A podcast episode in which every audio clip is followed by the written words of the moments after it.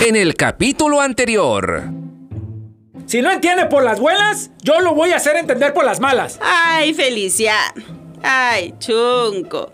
Yo ya se lo he dicho un montón de veces, pero no entiende este cabezota de jolote. Pero bueno, ya lo conoces como de, mira, mira, míralo, míralo. Ahí viene. Decís burro y se asoma la cabezota. Ay, no. Tío Mochas, ten más respeto con los difuntitos. Ya vos, ustedes que creen en esas cosas, si nadie lo viene a comer, nada más puro pretexto para llenarle la bolsa de dinero a los comerciantes, pura mercadotecnia es, solo para estar gastando. Yo les voy a demostrar que esas cosas son pura mentira. Ustedes que andan creyendo que vienen a comer, mentira.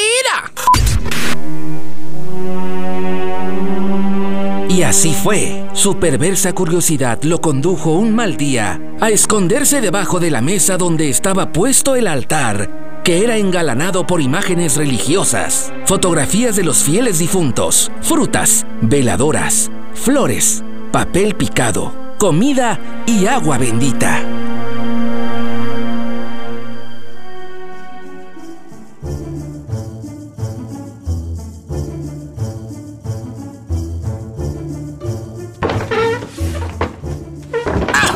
Ay, ay, mi cabeza.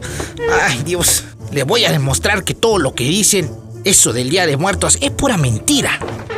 La comodidad del lugar lo asfixiaba, pero sus ansias burlonas lo mantenían aprisionado debajo de aquella mesa. Horas y horas pasaron. La madrugada había llegado.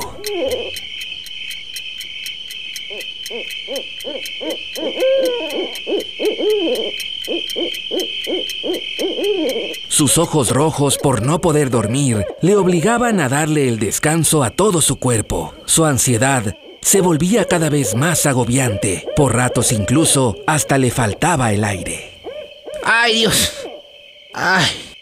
Ay, Padre Santo. Ay, Dios. Ay. No me daré por vencido. Voy a aguantar con tal de demostrarle que todo esto es pura mentira. Voy a tener lista la cámara para tomar foto. Y mientras la otra cámara ya está grabando. Ay, Dios. Pura mentira creen esos alados. Pero el cansancio lo estaba venciendo. Y cuando por fin estaba dispuesto a abandonar tan tonta investigación, poco a poco comenzó a escuchar murmullos que parecían entrar a la humilde morada. Me dejaron mi pan. A mí me pusieron mi pozol. Mira, el mole que tanto me gustaba. Ay, a mí me dejaron mis cigarros. Tío Mochas, enloquecido, no podía creer lo que sus oídos estaban percibiendo. Sin duda alguna, esas voces, esas voces le eran familiares.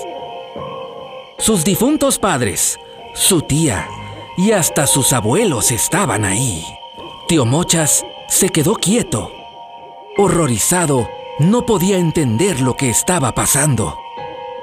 Sentía una fría mano que le tocaba el hombro izquierdo.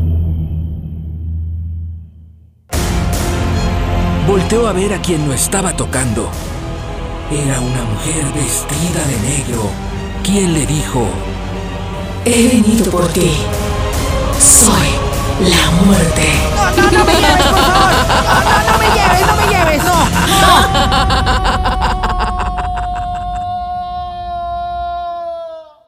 Esta historia continuará.